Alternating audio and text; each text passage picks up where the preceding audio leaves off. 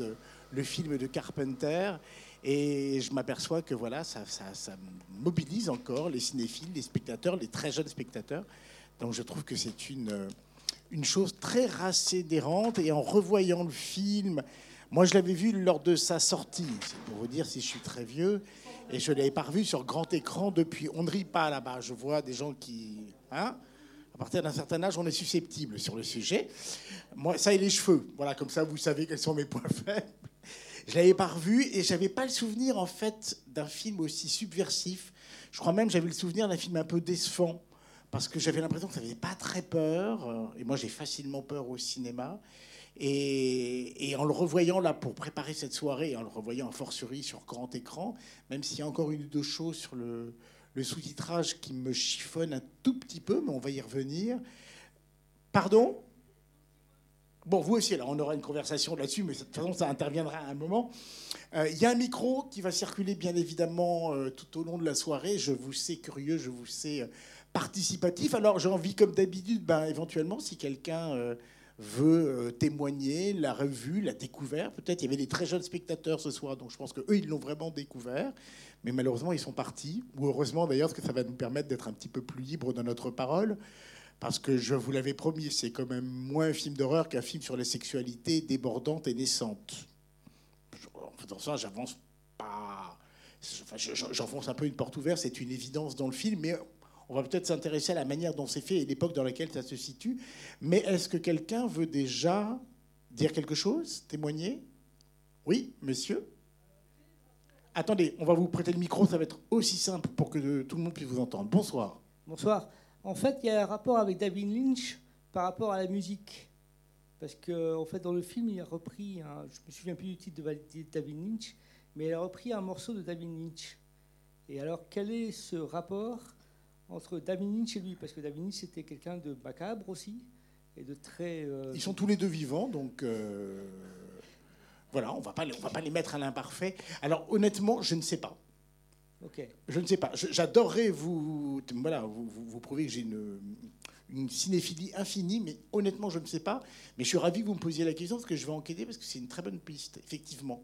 Euh, surtout que quand vous reverrez Mulholland Drive, il y a effectivement des choses, euh, si ce n'est similaires, en tout cas en écho. Et comme John Carpenter est lui-même un cinéaste qui revendique ses héritages et ses références, on va en parler dans quelques instants, mais on peut dire Asso, par exemple, qui est clairement un remake de Rio Bravo de Ward Hawks. Euh, il y a peut-être effectivement euh, voilà, de, cinéastes cinéphiles en cinéastes cinéphiles, des gens qui utilisent effectivement, qui ont... Euh, mais honnêtement, sur ce rapport précis, je ne peux pas vous fournir de réponse ni intelligente ni éclairée.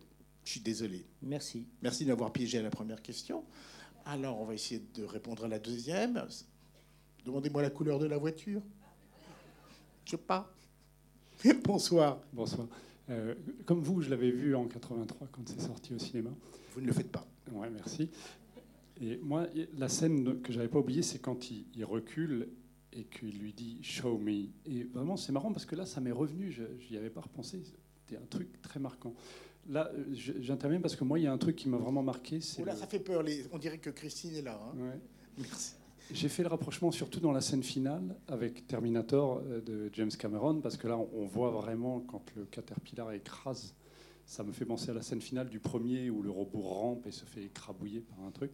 Et en plus. Et ça fait penser aussi au Alien 2 de Cameron. Cameron, absolument. Et la musique qui est dans Terminator 2 euh, au moment où il revient dans le bar avec les, gros bikers, là, il est à poil, et il prend la tenue. Donc je pense que Cameron, à mon avis, a dû s'inspirer pas mal de, de ça pour, pour son Terminator. Je que vous en pensez évidemment, on ne peut pas ne pas y penser. Je suis comme vous. Alors après, je suis pas dans la tête de James Cameron, James Cameron ni dans son compte en banque, ça m'arrangerait bien. Mais, euh, je peux, mais c'est évident, c'est une évidence. Il y a des clins d'œil. Euh, ce sont quand même euh, Carpenter, Wes Craven et Cameron, les, les, chantres de la contre-culture un peu subversive, un peu politiquement incorrecte, qui vont dans le film de genre pour mieux effectivement regarder un peu ce qu'est l'Amérique. Et, je pense qu'effectivement, il y a une communauté, il y a des clins d'œil, il y a des références. Euh, encore une fois, James Cameron n'est pas là, il ne pouvait pas venir ce soir, hélas. Parce qu'il paraît qu'il est sur Avatar 2. Mais euh, oui, je suis comme vous, on ne peut pas ne pas y penser. Euh, les rétroéclairages, certes, c'est très à la mode dans les années 80, c'est éclairer l'arrière de la séquence pour éblouir un peu le spectateur dans tous les sens du terme. Euh, évidemment, on y pense. Les fumigènes, là aussi, Michael Mann, à la même époque, euh, utilise beaucoup cela. Mais en même temps, oui, il y a effectivement des similarités, il y a quand même des clins d'œil, des, des transmissions. Et je pense qu'effectivement, Cameron a vu les films, certainement. Et puis d'avoir vu ça quand on avait donc une quinzaine d'années, avec le, les 17, c'est gentil. Ouais. Bon, moi, le- l'audace dont il se permet quand il parle de sexualité, de branlette, de tout ce qu'on veut. euh, À l'époque, c'était la première fois qu'on voyait ça au cinéma. Personne n'osait parler de ça aussi directement. Ah mais complètement, je suis entièrement d'accord avec vous. Et quand je revois le film ce soir, je me dis, c'est quand même génial que Carpenter ait cette longueur d'avance. C'est outre le formel, outre la réussite de la mise en scène, outre sa manière de nous conditionner ou de nous manipuler, c'est un type qui réfléchit à des thématiques qui sont contemporaines, qui sont d'aujourd'hui, qui sont de 2020. C'est-à-dire la toxicité masculine, le genre, parce que c'est quand même, euh, c'est là où j'ai un problème avec le sous-titrage, par exemple. À un moment, Denis dit à Arnie, non, tu, n'es pas moche, tu es queer. Et c'est traduit par atypique. On aurait peut-être pu moderniser un tout petit peu le sous-titre parce que queer veut dire vraiment aujourd'hui quelque chose. Il ne faut pas oublier que euh, John Carpenter va donner pratiquement, et de façon totalement assumée, un rôle principal à un transsexuel 15 ans après dans la suite de New York 1987. Donc c'est quelqu'un qui est quand même taraudé par les questions de genre à une époque où au contraire on virilise, euh, les cisgenres sont vraiment dominants et tout le film est là-dessus. hein. C'est quoi la virilité? C'est quoi la toxicité des hommes? C'est quoi la, la- la manière dont ils abusent des femmes? Enfin, c'est quand même un film éminemment contemporain sur des questions. Et on peut voir tous les films de Carpenter pratiquement. Assaut, que vous revoyez Assaut aujourd'hui, c'est un film qui nous parle quand même de tout ce qui se passe aux États-Unis encore aujourd'hui, avec la violence impune euh, des forces de police, le racisme, euh, la manière dont ils arrivent à se sauver, tout. C'est quand même quelqu'un qui a pratiquement 30 ou 40 ans d'avance. Mais sauf qu'il ne cherche pas à les avoir, il, il- il regarde juste un tout petit peu quelles sont les hypocrisies, les démons, les, paradoxes de cette société qui se dit depuis 50 ans parfaite, impeccable, immaculée, sans reproche, et qui met sous le tapis comme ça des choses qui un jour ou l'autre doivent ressortir. Et je pense que Carpenter, mais comme d'autres, hein, il n'est pas le seul à l'époque, mais évidemment, il rencontre le grand public, donc c'est intéressant. Il ose des choses sur la sexualité. Halloween, c'est quand même un grand film sur la pudibonderie américaine. Outre le fait que Michael Myers tue et qu'il a une manière, on, revoit le découpage là de la scène finale qui est impressionnant en plan fixe. C'est-à-dire que c'est beaucoup plus intéressant que s'il avait accompagné les mouvements. C'est-à-dire qu'il nous percute incessamment. Il fait la même chose avec les meurtres dans Halloween. Et Halloween, c'est quand même un grand film euh, ouais, sur la sexualité féminine et sur euh, l'hypocrisie comme ça de cette non-sexualité qui va être beaucoup, beaucoup réutilisée dans les films d'horreur, puisqu'on sait tous que c'est la Vierge qui s'en sort. Envie de dire aux garçons et aux filles, bah, ne couchez pas si vous ne voulez pas mourir. Ils y vont quand même. Mais ça qui est intéressant, c'est qu'il est même en avant de quelques, années, puisque le, sida, on en parle très peu en 83. Mais hélas, il est déjà en train d'arriver. Et la seule réponse de l'Amérique de Reagan, c'est ne couchez pas. Hégémonie obligatoirement. À un âge où vous débordez d'hormones, c'est impossible. Euh, donc il y a- ça aussi. C'est un pays quand même euh, où on fait un serment à Dieu et aux dieux chrétiens euh, avant chaque cours. C'est-à-dire qu'il y a une... c'est pas du tout un pays qui s'est débarrassé de la problématique religieuse au sens étatique du terme. J'ai aucun problème avec les religions et je les respecte toutes, mais il y a un moment, il ne faut pas confondre les choses. Et j'ai l'impression que Carpenter, avec d'autres, héritiers sans doute de la contre-culture des années 70, hein, les grands films de De Palma ou de Coppola, continue à perpétuer cette idée de réfléchir sur ce qu'est vraiment l'Amérique. Et il est accompagné ici par Stephen King. Et c'est intéressant parce que Stephen King, comme Carpenter au début des années 80, encore une fois, le film date de 80, il est sorti en 83, donc on, peut imaginer qu'en 81-82, il commence à travailler. C'est c'est un peu, comment dire, les deux poules aux d'or d'Hollywood. C'est-à-dire que les adaptations de Stephen King ont très très bien marché au cinéma. Il y a De Palma avec Carrie.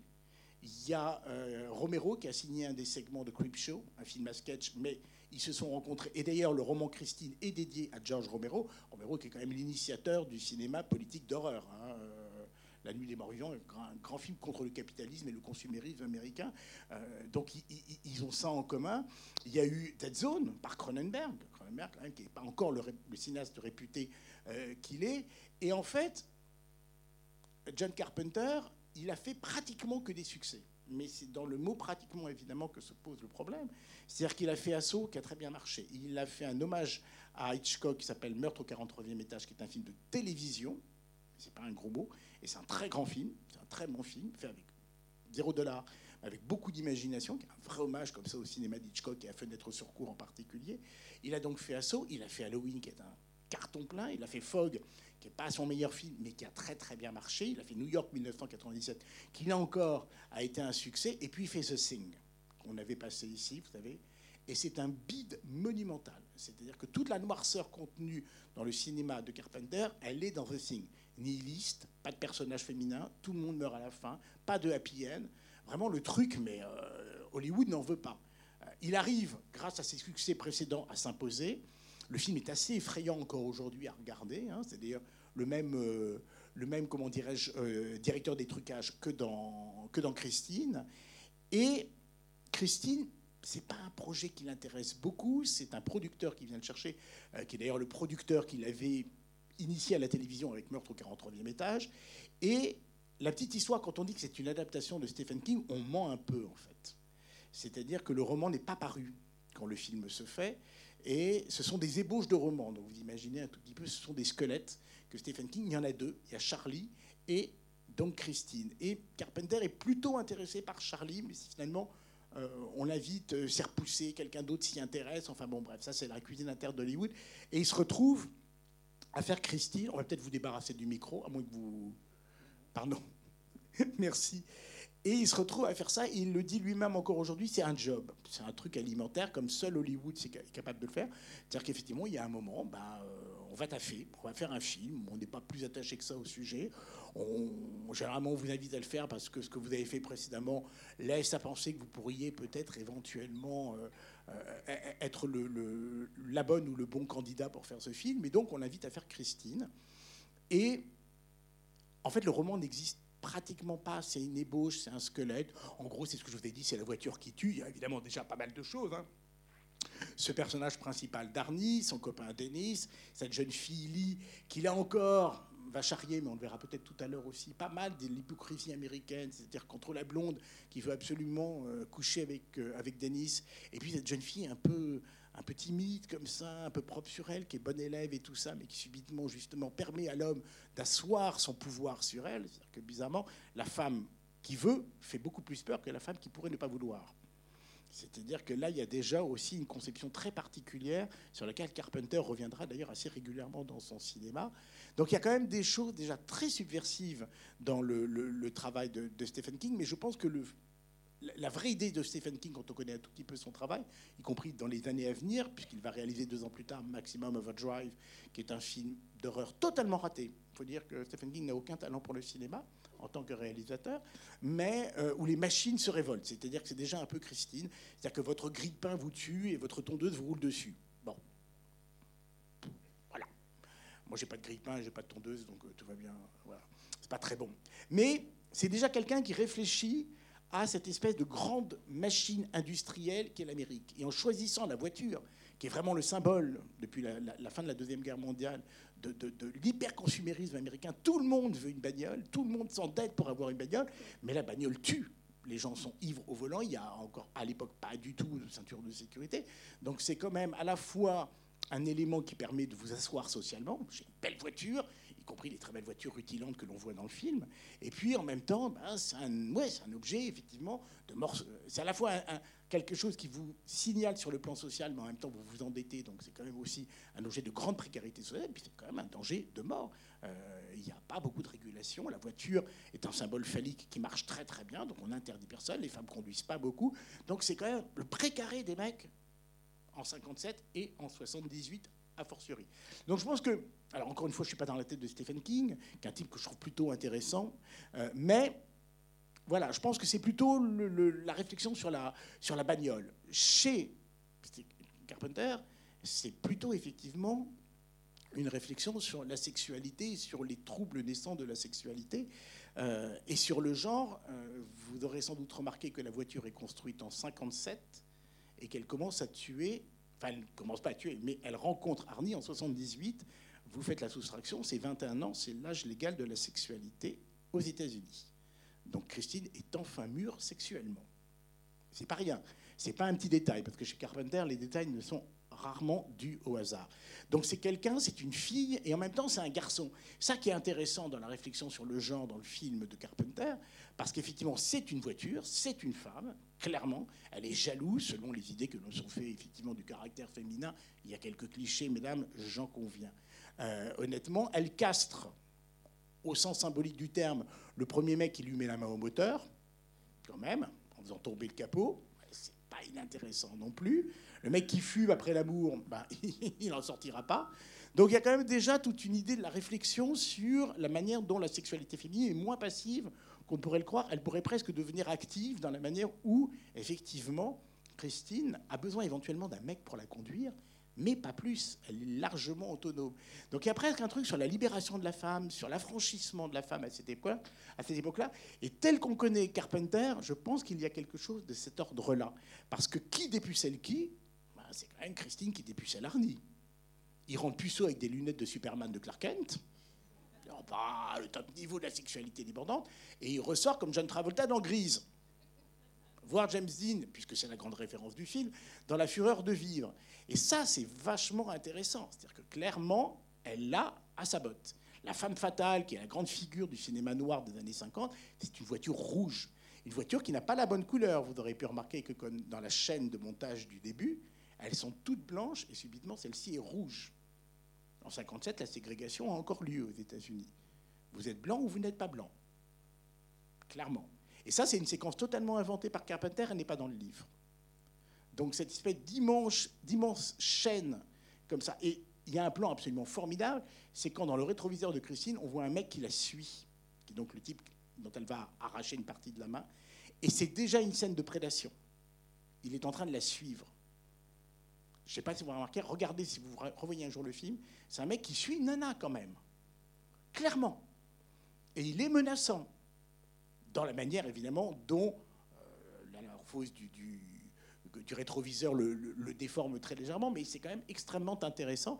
Et ça, c'est un ajout absolu de Carpenter. C'est-à-dire qu'elle n'est pas à sa place, Christine, clairement. Elle est déjà différente par sa couleur, elle est la seule. C'est une couleur d'ailleurs qui n'existe pas du tout dans la gamme de 57. Alors j'ai trouvé ce détail-là pas plus intéressant que ça, mais c'est amusant. Ce rouge vif n'était pas euh, dans la gamme des couleurs de Plymouth en 57-58. Et voilà, elle va acter sa différence tout au long du film. Après, vous l'avez compris, le début entre la fellation, le yaourt qui coule, ce garçon qui ne sait absolument pas quoi faire avec une serrure, mal barré quand même, hein. beaucoup beaucoup de mal avec la serrure. évidemment, Carpenter joue avec tous les clichés de la sexualité masculine et féminine. Euh, le vendeur de, Christine arrive avec une clé et lui dit ça marchera mieux avec ça. Sauf que les mecs, même avec la clé, ils n'y arrivent pas toujours boulot à faire. Donc, il est, et, le, temps que Carpenter met, euh, un temps préliminaire quand même, hein, pour nous conditionner, c'est-à-dire pour nous faire sursauter à chaque fois que la musique va commencer à démarrer, à chaque fois que Christine va allumer ses, phares, le temps que met Carpenter, qui est, un temps très particulier pour un film d'horreur, ou en tout cas considéré comme tel, c'est-à-dire qu'il ne se passe rien pendant pratiquement 50 minutes, la moitié du film, c'est un film de teenager, alors qui emprunte beaucoup au film de Nicolas Ray, La fureur de vivre. Euh, alors il y a des emprunts directs. La chemise rouge, par exemple, que Arnie arbore à un moment, c'est celle de James Dean. Ce personnage de Arnie très queer, c'est le copain de James Dean euh, dans La fureur de vivre, qui est considéré comme un des rares personnages non sexualisé, voire homosexuel du cinéma dans les années 50. Euh, c'est un personnage très important, effectivement, et c'est une caractérisation magnifique dans le cinéma de, Nicolas Ray. Mais c'est aussi, et je pense que vous l'aurez remarqué, un, gros doigt d'honneur à Grise, le film avec Olivia Newton-John et John Travolta, qui vient d'une comédie musicale. Je sais qu'il est sorti en 78, mais toute la scène où ils détruisent la bagnole, c'est exactement la scène de John Travolta qui chante et danse avec ses petits copains, enfin, avec ses mécaniciens musclés, euh, dans le garage. Et l'acteur ressemble terriblement à John Travolta. C'est quand même impressionnant. Donc, à l'intérieur de ce film-là, qui promeut la fin de l'hypocrisie, qui raconte la sexualité des teenagers, qui raconte éventuellement l'affranchissement nécessaire et indispensable des femmes. Et il y a aussi quand même une espèce de contre-culture où il se moque des succès récents. The Thing, l'échec de The Thing, euh, lui a été particulièrement violent. Et en plus, c'est l'année où sort E.T. Je préfère un peu The Thing à E.T. E.T. faut de maison, moi déjà à l'époque, ça m'avait gonflé quand même. Mais bon, je sais qu'il ne faut pas toucher à E.T., c'est magnifique, c'est merveilleux. Non, non, non. Bon, je touche. hein. Pardon. Mais euh, c'est-à-dire qu'il sent déjà que le blockbuster positif, candide, avec des jolies couleurs, va dévorer ce cinéma d'horreur dont il est l'héritier et qui, depuis les années 50, est éminemment politique. Si vous voyez les films de Jack Arnold, par exemple, grand maître de ce genre, euh, on connaît L'homme qui rétrécit, entre autres, mais qui a signé des films de genre avec des monstres gluants. La créature du lac Noir est un des films politiques les plus formidables de l'époque, qui, contredit le pouvoir blanc, le pouvoir hégémonique des blancs sur le continent africain. Voilà, juste pour le résumer.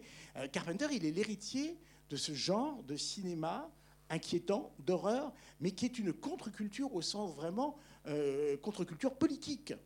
Et, et il voit apparaître des gens qui ont, bah, ça va être mignon, hein, rencontre du troisième type, E.T., hum, hum, voilà. Bon, bah, bref, Spielberg, à qui on peut prêter tous les talents, mais qui n'est pas très subversif. Il faut quand même dire les choses. Euh, et il y a quelque chose de ça, de résistance dans le cinéma de Carpenter. Après, c'est un film qui a coûté à l'époque 10 millions de dollars, qui en a rapporté à peu près le double. C'est pas un énorme succès en France. Il a frôlé le million d'entrées. Donc c'est pas, c'est déjà un peu le champ du signe de ce cinéma-là, de toute façon. Et c'est un cinéma qui est encore bricolé. Et c'est ce que j'aime terriblement dans la mise en scène de, Carpenter, c'est qu'il a un peu de moyens.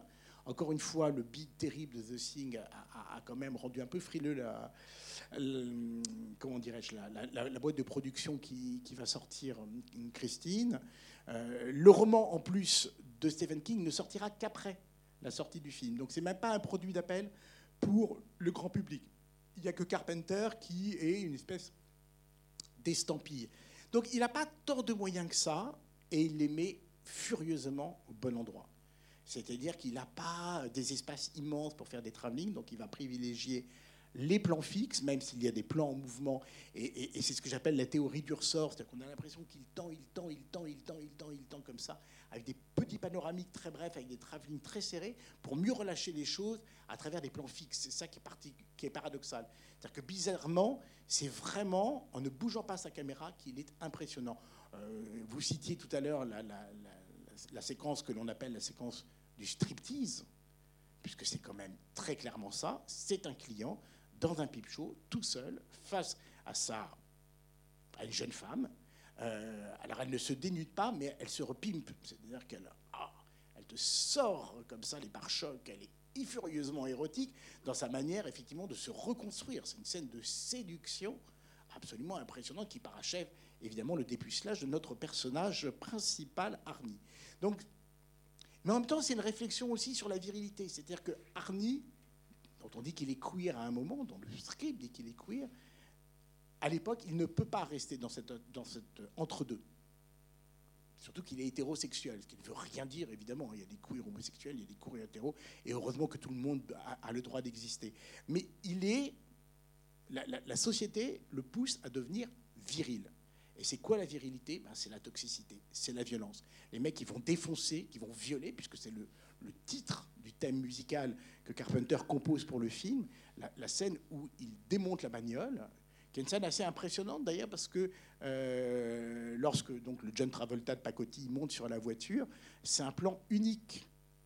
Donc euh, c'est un plan qu'on peut pas refaire. Il y a 25 voitures qui ont été utilisées pour le film, mais on peut pas en gâcher une pour une prise. Voilà, c'est un petit peu compliqué. D'ailleurs, l'acteur manque de glisser et il se rattrape juste au bon moment, parce que je pense qu'effectivement, il n'y avait pas d'argent pour la 26e bagnole.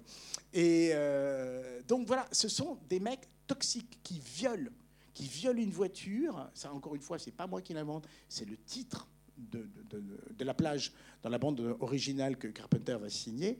Donc c'est vraiment une sexualité où les mecs veulent dominer les nanas et subitement, il y a une nana qui a le paradoxe d'être aussi une extension, une extension phallique parce que la bagnole, c'est quand même une continuité de la bite pour les mecs. Donc, et en même temps, elle est féminine. Donc, il y a quelque chose de très, très ambigu là-dedans. On en revient à la question du genre, d'ailleurs, immédiatement.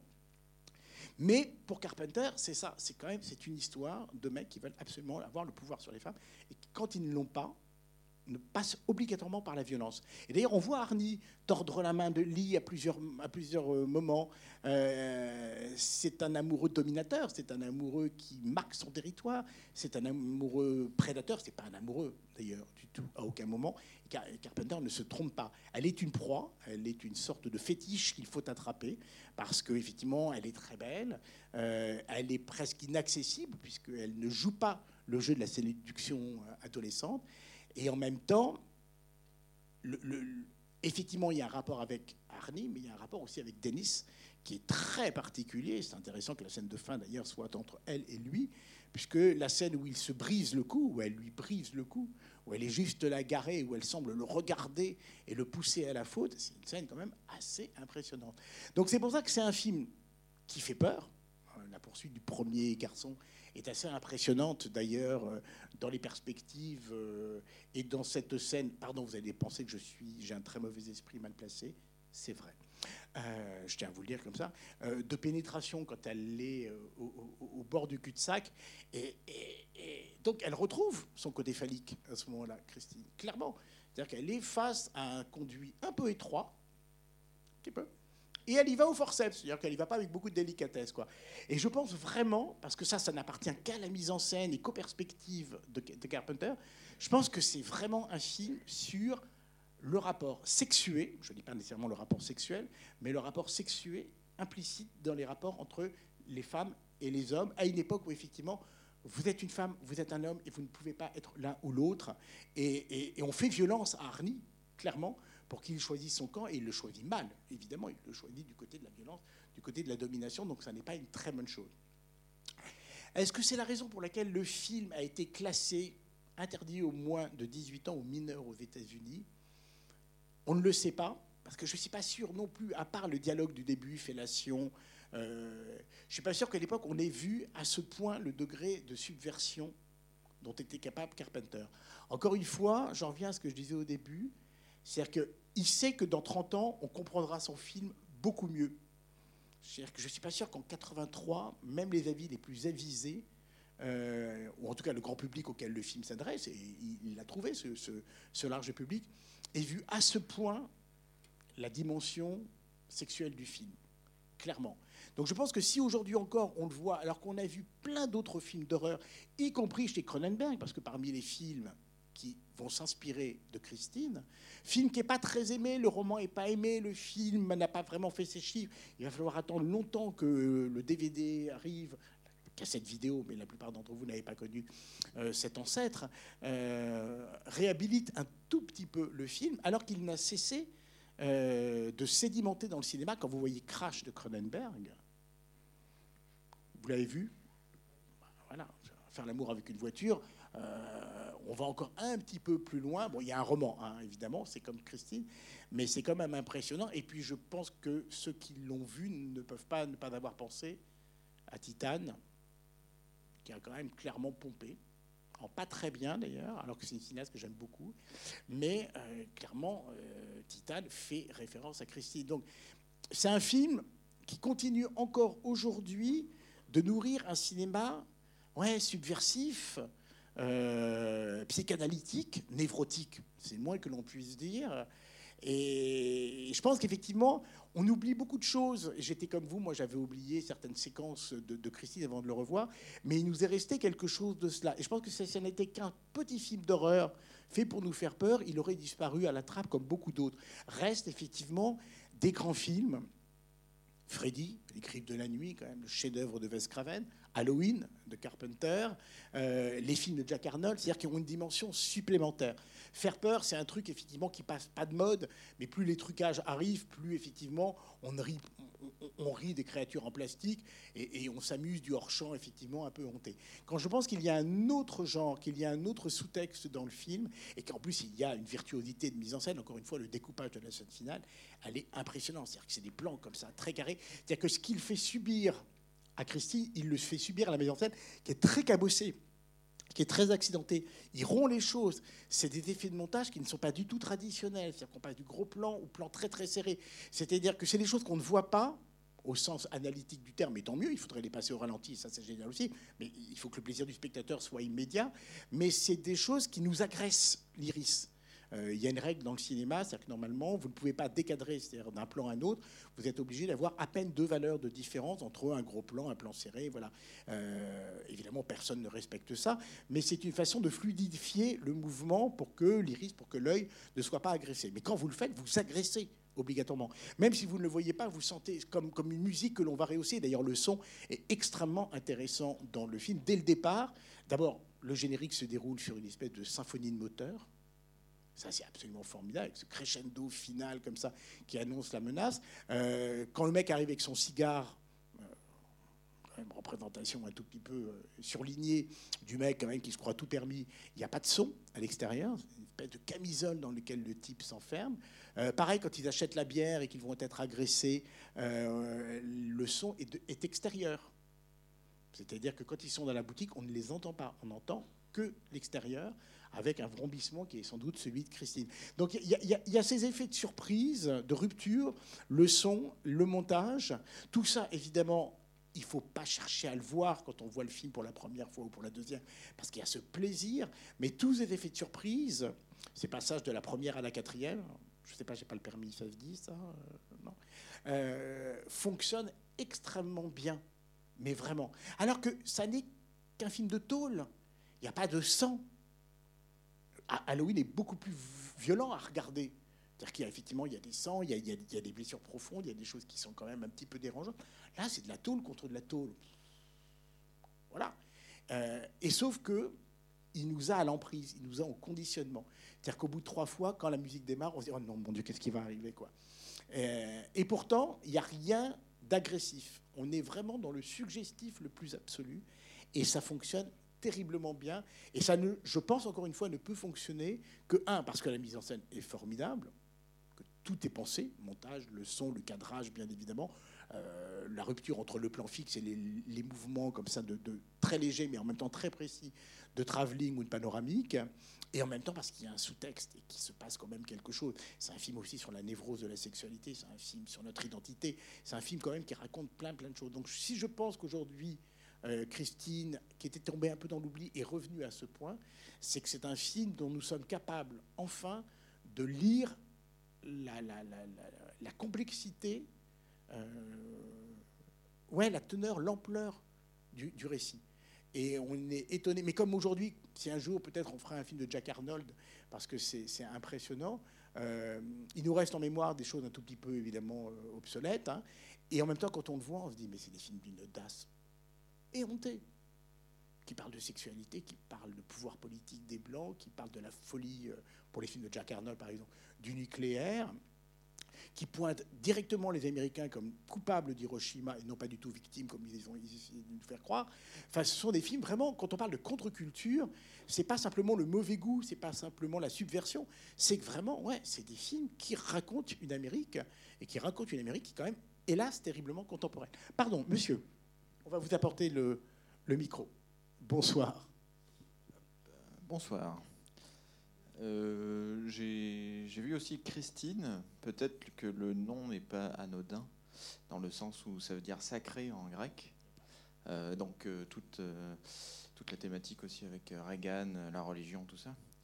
Après, sur les voitures de, de série en, en, chaîne et le blanc, moi j'y vois moins la ségrégation raciale que plus le blanc virginal de la voiture. Contre le rouge, oui. Contre de le rouge, de la passion, de l'amour, etc. C'est pas faux, vous avez tout à fait raison. Après, j'avais pas plus de questions que ça. Non, mais c'est une très bonne. Euh, oui, le rouge est dominant de toute façon dans le film, hein, euh, ça clairement avec le Teddy. Mais euh, ouais, vous avez sans doute raison, mais mm, elle gêne dans sa chaîne de montage, clairement. Alors elle gêne à tout point de vue, effectivement. Il y a, le côté racial, il y a le côté, effectivement, euh, le corps de la femme, certainement, qu'on n'a pas envie de voir. Non, non, mais c'est bah, comme quoi, hein, vous, abondez dans mon sens. Euh, c'est un film qu'on peut lire et relire de manière absolument. Euh, la séquence d'ouverture est très très belle. Il y a une autre séquence pendant que le, micro arrive, juste pour. il y a deux petites choses que je voulais vous raconter parce que je les trouve assez savoureuses. le garage où se déroule, c'était en fait, il était coupé en deux. C'était un grand entrepôt euh, hérité de la Deuxième Guerre mondiale. Et en fait, euh, la moitié sert au tournage et la moitié sert pour garer et pour réparer les, 27 voitures, les 25 voitures qui sont. euh, donc, si vous poussiez la porte, vous pouviez voir toutes les, les plymouths rouges dans des états de décomposition un tout petit peu différents. Et la scène du striptease, j'ai oublié de le préciser, c'est important, elle est arrivée au montage. Autant le prologue, il a été écrit au scénario, autant il monte le- le film, et en fait, on devait passer d'une voiture cabossée à une voiture rutilante, comme il nous le fait d'ailleurs dix minutes, un tout petit peu après, intacte, immaculée. Euh, le culte de cette virginité qu'il faudrait toujours retrouver, évidemment, parce que on couche avec les filles, mais on veut épouser la Vierge. hein, ça, évidemment, euh, dans l'Amérique de Reagan, c'est encore clairement le, cas. Et sauf qu'il a eu cette idée, il s'est dit non, il faut qu'elle se reconstruise devant Arnie. Il faut que je, fasse un rapport. Et donc, il a eu cette idée absolument magnifique. Et la scène est géniale. Et elle est faite avec mais, trois francs six sous. C'est vraiment, euh, ce sont des presses hydrauliques qui aspirent comme ça les morceaux de tôle et ils montent le, truc à l'envers. C'est du géo trouve tout, mais sauf que ça fonctionne formidablement. Et le film est, j'ai oublié de le dire, remarquablement éclairé. Parce que c'est très chiant éclairer une bagnole, surtout quand elle est rouge, euh, parce que vous voyez tout de suite des reflets dont vous n'avez pas besoin. Et il arrive à éclairer ça de manière. On a parlé du rétroéclairage tout à l'heure en hommage à Cameron, enfin que Cameron plus exactement va récupérer. Mais, mais, mais, mais, mais dans les conditions à l'époque d'éclairage, nocturne, garage, euh, perspective, euh, éclairage comme ça euh, qui, s'écrase sur la tôle, sur la tôle en plus vernie, c'est hyper compliqué et le film est remarquablement éclairé. Pardon, bonsoir. Bonsoir. En fait, je, voudrais revenir sur la scène du, du début à la chaîne. Alors, c'est vrai, la question sexuelle, le blanc, le rouge, la ségrégation. Mais moi, ça m'a tout de suite fait penser, en fait, au, au début du, bah, du grand film sur le travail à la chaîne, qui est les temps modernes. Et la première image, c'est euh, en parallèle les ouvriers qui sortent et puis un troupeau de moutons. Pardon, un troupeau de moutons blancs avec un mouton noir. euh, qui vrai, est Charlot, en oublié, fait, ouais. hein, ouais. Très juste. Et, et donc, euh, et l'autre chose, euh, alors, j'ai raté quelque chose à la fin, je comprends pas. Arnie, je l'ai pas vu arriver et tout à coup, il était mort. Alors, je veux bien que vous me re-racontiez la fin parce que j'ai pas compris. Bah, en fait, il y, a une- question qui a été complètement pensée et voulue par Carpenter, euh, et qui a posé des problèmes d'ailleurs au tournage. C'est-à-dire qu'il veut entretenir jusqu'au bout le fait que est-ce que c'est Christine toute seule ou est-ce que c'est Arnie qui conduit Christine pour se venger? Euh, La question, elle est par défaut, euh, même s'il est sûr de savoir qui, a détruite, il n'y a que Christine qui est témoin et qui connaît ses agresseurs. Donc de toute façon, Arnie, entre guillemets, ne- ne peut pas les, identifier, même si évidemment il n'y a pas beaucoup de doutes permis. Ce qui fait que, effectivement, Carpenter a voulu entretenir ce doute. Donc, il a recouvert la, la Plymouth qui, poursuit. Toutes les vitres étaient recouvertes de noir, comme ça, de, de, mais de tulle assez épais. Ce qui a été très compliqué pour le cascadeur, qui a failli se prendre tous les poteaux. hein. Dans la scène où il poursuit euh, le petit rondouillard, là, euh, vraiment, parce que vous avez vu, c'est au millimètre près, et il ne voyait pas grand-chose. Mais Carpenter voulait qu'on ait un doute. Il voulait peut-être qu'on devine une silhouette, mais pas plus. C'est-à-dire qu'on on se pose la question de est-ce que c'est Arnie, est-ce que c'est Christine? À la scène de la fin, effectivement, Arnie est dans la voiture. Il y a un plan assez inquiétant d'ailleurs, qui est fait avec 3 francs 6 sous. hein. On va peut-être citer Keith Gordon quand même, qui est un acteur assez impressionnant. Ça aussi, c'était un, John Carpenter ne voulait pas de vedette, on lui en a proposé beaucoup. Et il voulait vraiment des inconnus. Alors parmi les inconnus, il y a eu Kevin Bacon, Nicolas Cage. Bon, là, il y a un dieu. Nicolas Cage n'a pas fait le film, heureusement. Euh, John Cusack. Ce qui est intéressant, c'est que John Rockwell, qui joue Denis, fait beaucoup penser à Kevin Bacon, d'ailleurs. Je pense qu'il a, gardé cette idée un tout petit peu de l'américain blond, moyen, un peu sage. Mais je trouve qu'avec Keith Gordon, il a trouvé quelque chose de beaucoup plus inquiétant. Euh, en plus, il réussit sa transformation de manière euh, magnifique. Donc, il est dans la voiture à la toute scène de la fin. Est-ce qu'il l'a conduit? On ne sait pas. Il apparaît comme une espèce de monstre de, de- train fantôme. C'est avec un espèce de maquillage comme ça euh, surjoué. Donc il est dans la voiture et en même temps, si on regarde bien la séquence, elle le jette au sens littéral. Elle le balance, c'est-à-dire qu'on continue à avoir euh, ouais, une femme. Bon, voilà, euh, t'as conduit, maintenant tu te tires, quoi. Et elle le balance vraiment par la. Et elle le pénètre en plus, puisqu'il se prend un très très gros bout, quand même, et très épais, de, du pare-brise. Donc c'est. Voilà. Je pense qu'elle l'emmène dans un, tour fatal et final, euh, une destination, pour reprendre le, le- le titre d'une saga euh, célèbre du cinéma d'horreur, mais que jusqu'au bout, c'est elle qui mène le jeu, de toute façon. Et elle, si je peux me permettre cette expression, elle bande encore à la toute dernière image, quand même. Alors, il y a. Pardon, je vous donne la parole tout de suite. Il y a. Alors, sur le site, très bien fait, je vous invite à lire le, le résumé, l'analyse qui est faite sur le site des 400 coups. Effectivement, il n'y a jamais eu de remake de ce film-là, au contraire de Cimetière ou de ça, par exemple, qui ont été revus. Euh, néanmoins, il y a une série qui est en développement par Brian Fuller et qui normalement devrait bientôt être tourné. Et Brian Fuller, c'est quand même un type pas inintéressant dans le, le monde de la série américaine.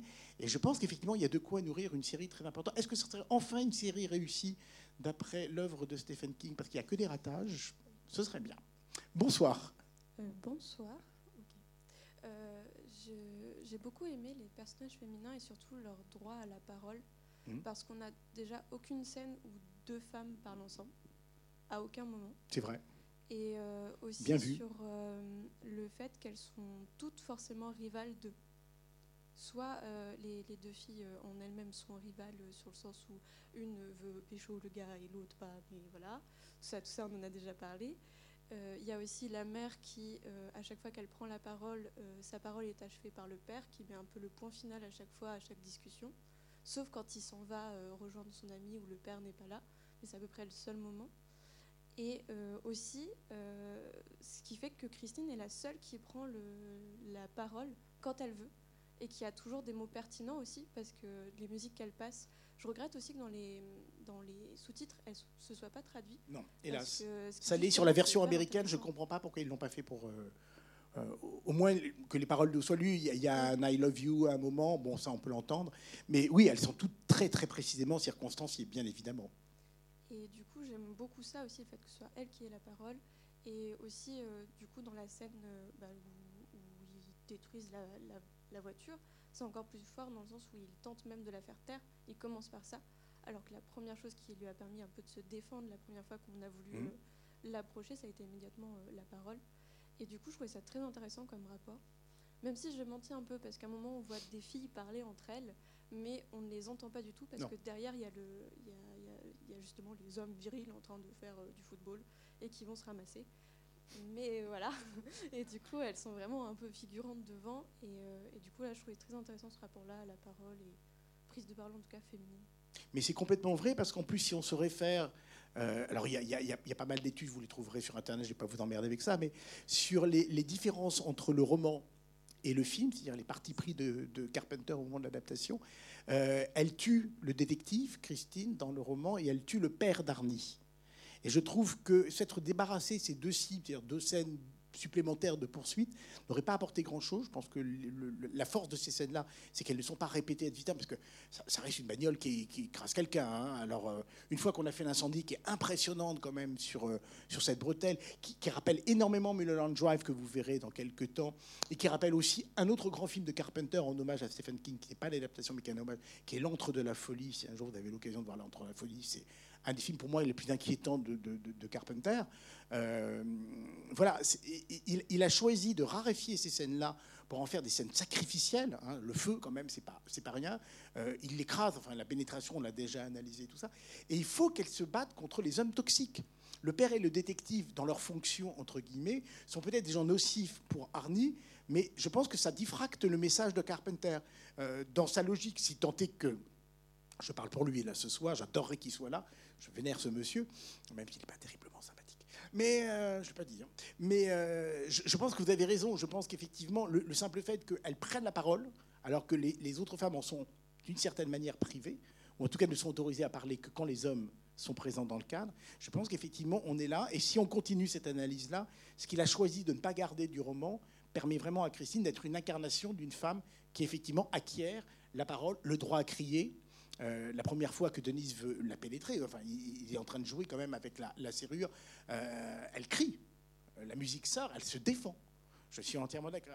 Non seulement elle agresse, mais elle se défend. Donc, je, crois que tout ça nous permet effectivement de poser un tout petit peu les bases de, ce qu'a voulu dire Carpenter, encore une fois, dans ce film-là et dans les films, les autres films. Hein. Donc, mais très bien vu. Bravo. Je ressortirai ça. J'aurais l'air très intelligent. Et vous avez tous remarqué que les femmes ne parlent jamais seules. Non mais bravo, vraiment. C'est ça qui est génial avec euh, les débats, c'est qu'on voit tous des choses différentes et, je trouve ça complémentaire, je trouve ça hyper, euh, hyper riche. Monsieur Oui, euh, il y a quelque chose qui, je pense, mérite d'être souligné dans le film, que je trouve vraiment très rigolo. C'est le rapport qu'il y a avec le rétro et même, je dirais, le kitsch. C'est-à-dire dans le sens où les années 80, c'était vraiment l'époque où euh, l'Amérique se regarde le nombril, les années 50, James Dean, qu'est-ce qu'on était génial. Et on pourrait croire, en allant voir Christine, que ça va parler de ça, et en fait, c'est exactement l'inverse. Le monde entier se fout de sa bagnole en lui disant c'est une épave, c'est un truc, tu ferais mieux de la revendre pour 50 balles. Et la dernière scène, notamment, fait que ça. On voit justement la voiture qui termine euh, en cube. Au revoir, la Plymouth Fury. Et euh, la jeune femme qui dit la dernière phrase du film qui est Mon Dieu, je déteste le rock'n'roll. Il n'est pas du tout dans cet esprit-là. C'est l'anti-dirty dancing, quelque part. Et, euh, et c'est d'autant plus savoureux quand. je vais terminer en disant que c'était d'autant plus savoureux quand on sait que euh, toute la musique qui n'est pas rock'n'roll, justement, a été composée par euh, John Carpenter lui-même avec Alan Howarth. Et que même en 2022, il sort encore des morceaux et des remixes qui sont euh, complètement incroyables. Et les musiques sont géniales, c'est-à-dire qu'elles accompagnent de façon absolument impressionnante, une espèce de pulsation supplémentaire, inquiétante, comme ça, vrillante. Euh, évidemment, on connaît tous son chef-d'œuvre pour euh, Halloween, mais celle-ci est vraiment intéressante. Oui, c'est clairement un, gros doigt d'honneur à l'Amérique triomphante des années 50-60. Oui, clairement. C'est-à-dire que qui ne voit pas que le racisme est encore là, qui refuse de voir que la crise économique a précarisé la moitié euh, des Américains. Et ça n'est que le début. Hein.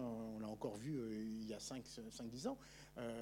effectivement, un modèle, un modèle qui n'est plus viable et qui est en train, effectivement, qui va exploser, hélas, pendant la tragédie du, sida qui, on ne peut pas dire que ça a eu un avantage, parce qu'évidemment, il n'y a pas une personne décédée du sida qui mériterait que je dise ça, mais ça a permis de faire exploser l'hypocrisie américaine en plein vol. Quoi. Alors qu'ils l'ont, ils l'ont retenu jusqu'au bout et qu'ils continuent de la retenir encore aujourd'hui, hein, de toute façon, avec ses héritiers, Donald Trump, Bush Junior, enfin, toutes ces saloperies-là.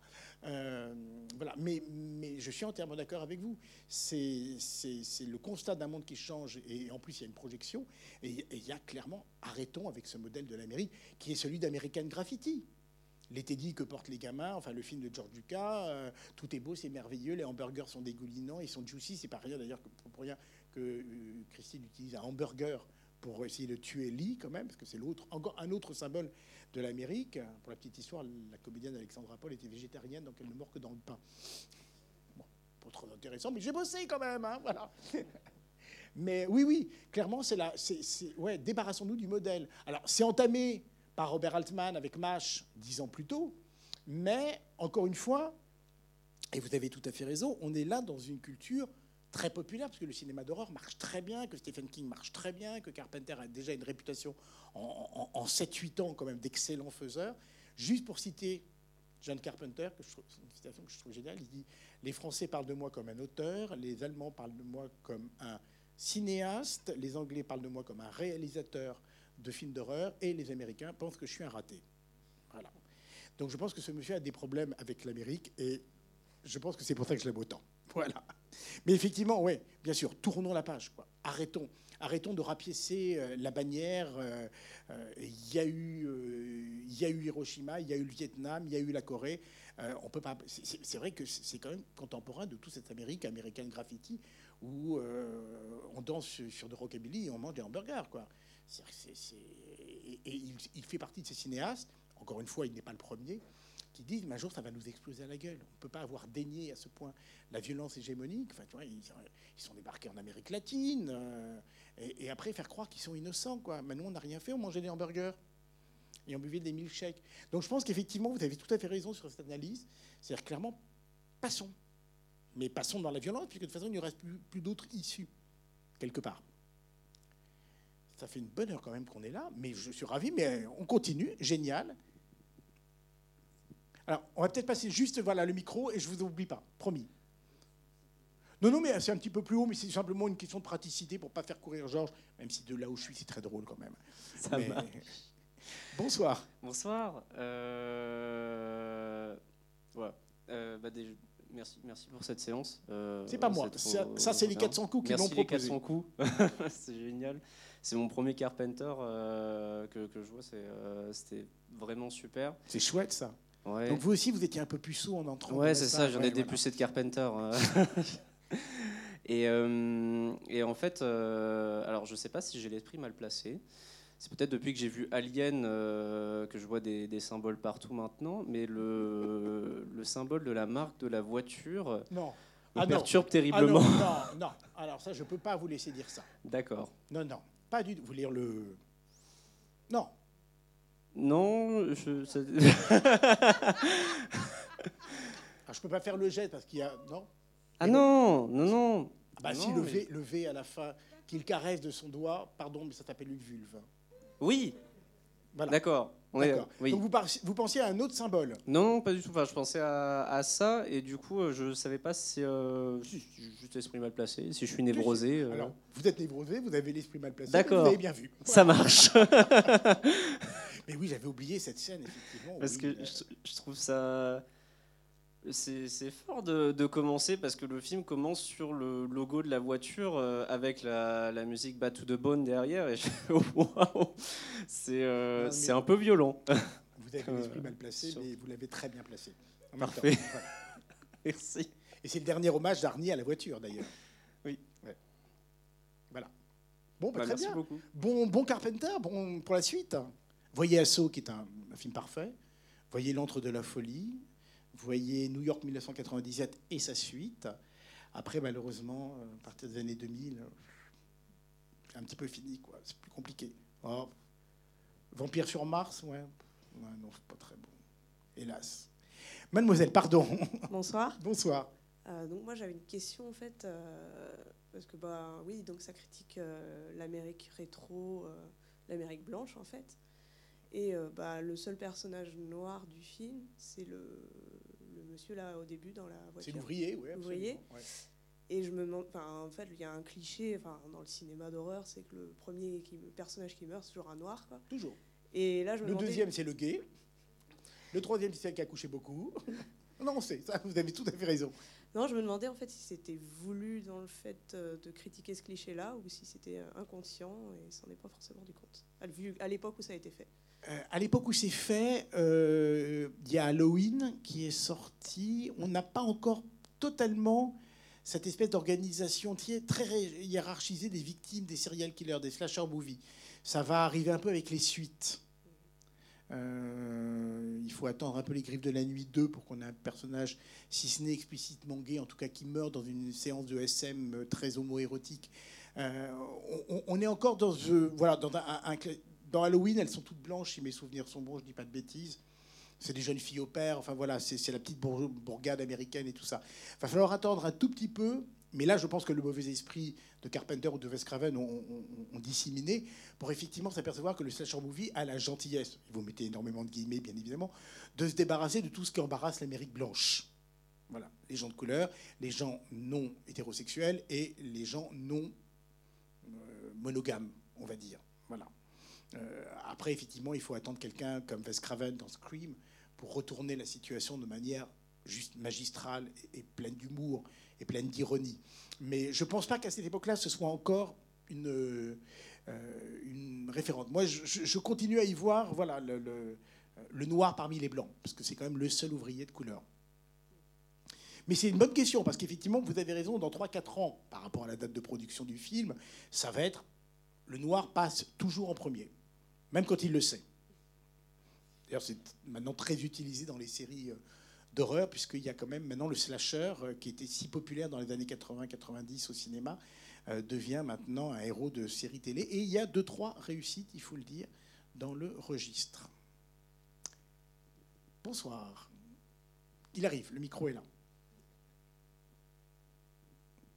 Bonsoir. Bonsoir. je serais peut-être moins pertinente que tous ces gens très intelligents dans cette salle. Euh, moi, dans la, dans la mort d'Arnie, j'ai vu un suicide aussi, en fait. Mais c'est peut-être euh, que je veux le rendre un peu moins bête qu'il n'était tout le long du film, finalement. Je, je me dis qu'il a un élan de, de, de, lucidité et il est là ce soir-là parce qu'il veut mourir. Voilà. Peut-être. Non, non. Mais, je, réfléchissais au mot bête. Moi, je le trouve assez poignant quand même, euh, Arnie. Oui, oui, bien sûr, il se laisse emmener. Mais, mais je le vois comme une autre forme de victime aussi. C'est-à-dire qu'il y a une telle injonction à ne plus être cette espèce de personnage queer, encore une fois, puisque c'est quand même clairement ce qu'il dit, qu'il surréagit en étant violent, mais on sait, on sait qu'il y a des, gays qui ne sortent pas du placard et qui deviennent plus homophobes et plus violents que les autres. Je pense qu'il y a vraiment une culture, effectivement, de l'autodétestation de soi qui pourrait aller dans votre sens sur la fin. C'est-à-dire que s'il accompagne Christine, alors je ne sais pas s'il passe à l'acte, mais s'il accompagne Christine, il sait qu'il y passera. Obligatoirement. Donc je pense que vous avez raison.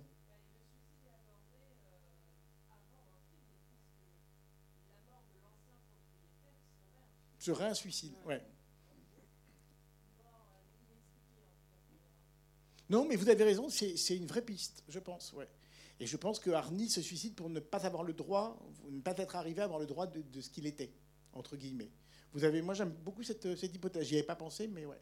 Monsieur, juste derrière vous, pardon. Oui, bonsoir. Bonsoir. Moi j'ai pensé aussi à euh, la voiture à, à Starkey Hutch avec les, la bande blanche. Ouais. Donc je voulais savoir s'il il a été inspiré par Starkey Hutch, parce qu'il me semble que Starkey Hutch est sorti peut-être avant. Et j'ai pensé au côté, euh, c'est la voiture, c'est un peu aussi le, justicier qui vient euh, éclater les, la bande de, Alors, de petits. Euh... Starsky Hutch, je, sais, honnêtement, je sais plus. Je l'ai regardé quand c'est sorti, j'étais petit, mais alors à six mois après, je serais incapable. Euh, en tout cas, dans les deux cas, c'est effectivement l'archétype de la voiture triomphante américaine, puisqu'il y a au moins deux des couleurs du drapeau américain qui sont représentées, le blanc et le rouge. Donc ça, clairement, je pense que vous avez raison. Qui a eu l'idée en premier mais, elle est très pertinente. Et vous me permettez de juste euh, la, deuxième remarque euh, qui est très juste, le justicier. Euh, là, il a déclaré, Matt Reeves, le réalisateur du dernier Batman et du formidable Batman, que je vous invite vraiment à voir, qui, un tout petit peu, s'est inspiré de la voiture de Christine de Carpenter pour la voiture de Batman dans, son, dans le dernier opus. Donc voilà, sur le mot du justicier, vous avez réveillé en moins un souvenir. c'est très vrai. Non, mais allez voir le Batman, hein, il est époustouflant. Dernier conseil euh, Oui Ah, ben il y a encore plein de questions, c'est génial. Alors, pareil, on va descendre le micro. Il y a une jeune fille qui vient de lever la main et après, à vous. Bonsoir. Bonsoir. Euh, en fait, je trouvais intéressant de voir la relation d'amitié qu'entretiennent les deux jeunes hommes et de savoir que la voiture, donc Christine, justement, qui peut être une métaphore de la femme, elle euh, s'impose. Et justement, quand j'ai plus le nom, mais quand euh, l'un des deux garçons euh, se blesse, il y a une distance qui se crée entre. Euh, Denis, ouais. Oui, Denis, entre les deux, deux garçons. Et donc, le fait qu'il réussit à tuer Christine à la fin du film, est-ce que c'est pas une volonté du réalisateur de montrer que malgré tout, l'amitié est hyper importante et elle permet justement de construire, que ce soit justement Denis ou. et, sais plus le prénom. Arnie. Arnie. Et qu'elle triomphe malgré tout même s'il meurt. Mais... Sans doute, sans doute, effectivement. Non, non, mais vous avez tout à fait raison.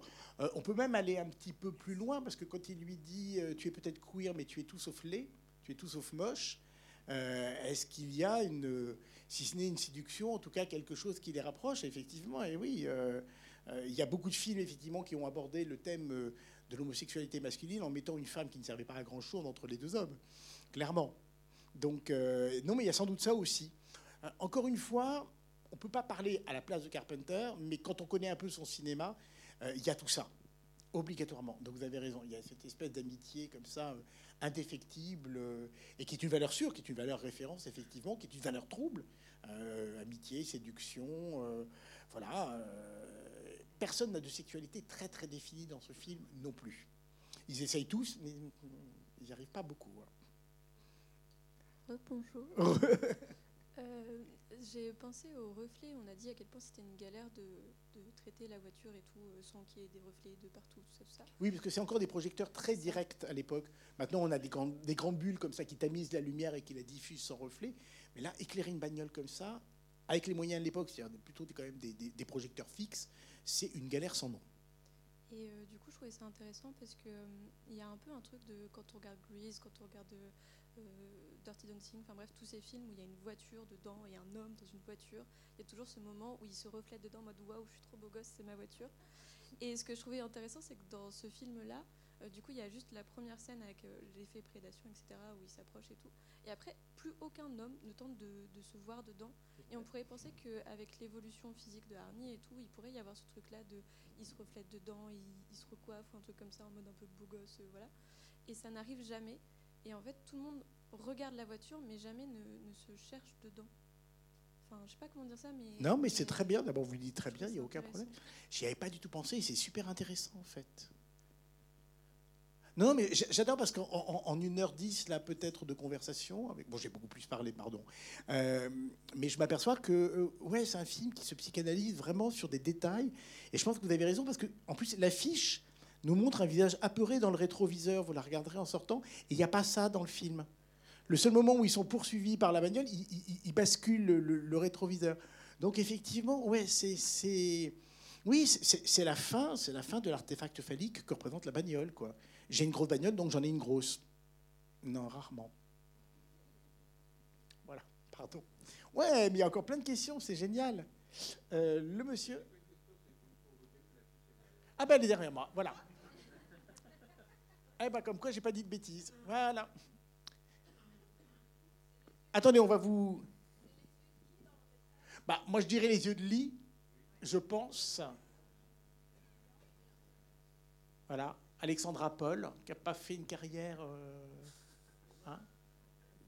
Non.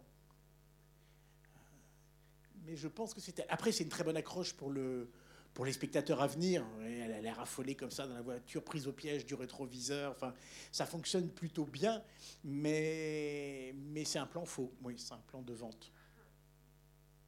J'aime vraiment bien votre, vos deux lectures d'ailleurs. Est-ce qu'il y a encore des derniers? Oui, bien sûr, génial.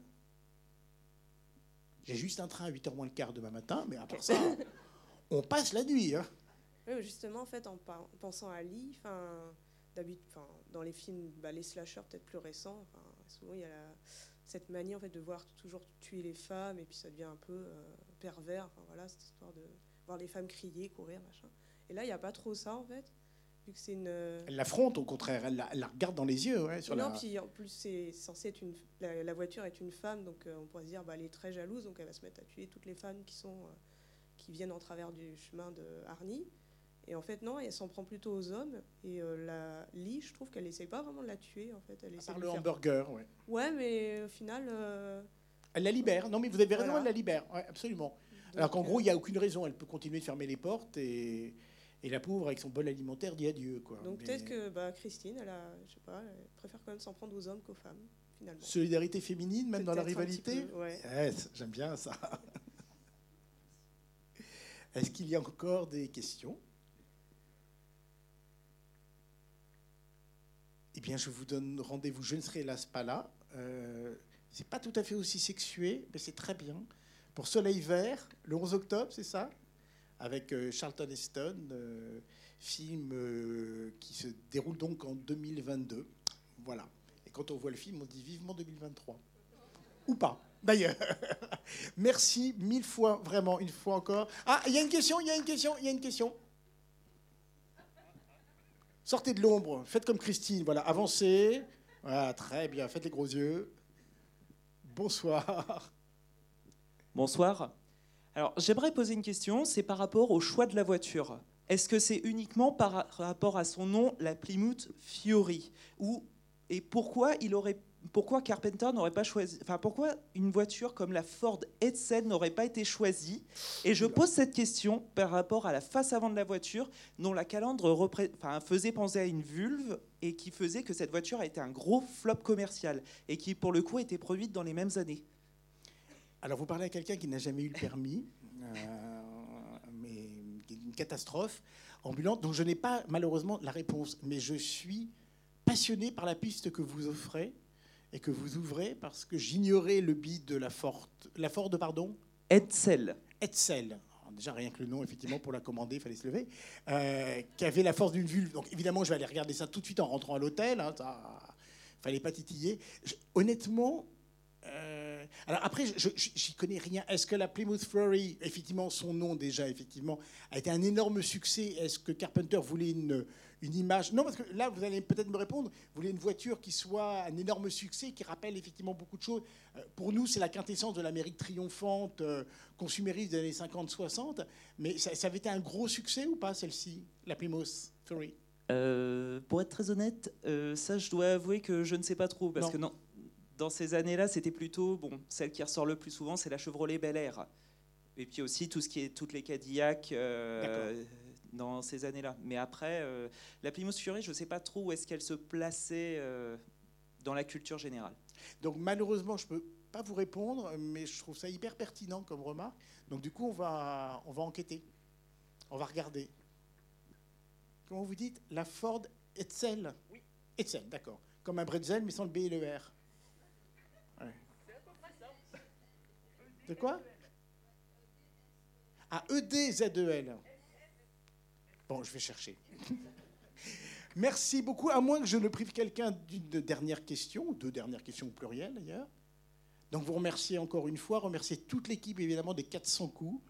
Euh, voilà, Anne-Juliette, Georges, euh, j'oublie plein de gens, mais pardon. Euh, merci d'avoir porté la bonne parole. Merci à vous d'être restés. Merci à vous d'avoir participé comme chaque année. Ça, c'est un immense plaisir parce que je sais que vous allez avoir plein de questions. Vous avez une sagacité critique, analytique qui me plaît énormément.